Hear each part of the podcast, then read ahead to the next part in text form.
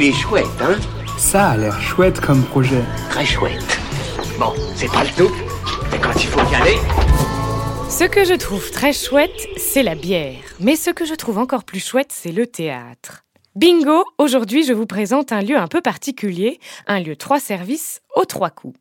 Trois coups car il se compose d'une cave, consacrée à la vente de bière, de thé, de café et de produits conditionnés localement, d'un bar dans lequel seront organisées des soirées pour nouer des liens sociaux, et enfin d'une scène qui accueillera des artistes et une programmation culturelle typique du café-théâtre. Et tout ça dans une yourte.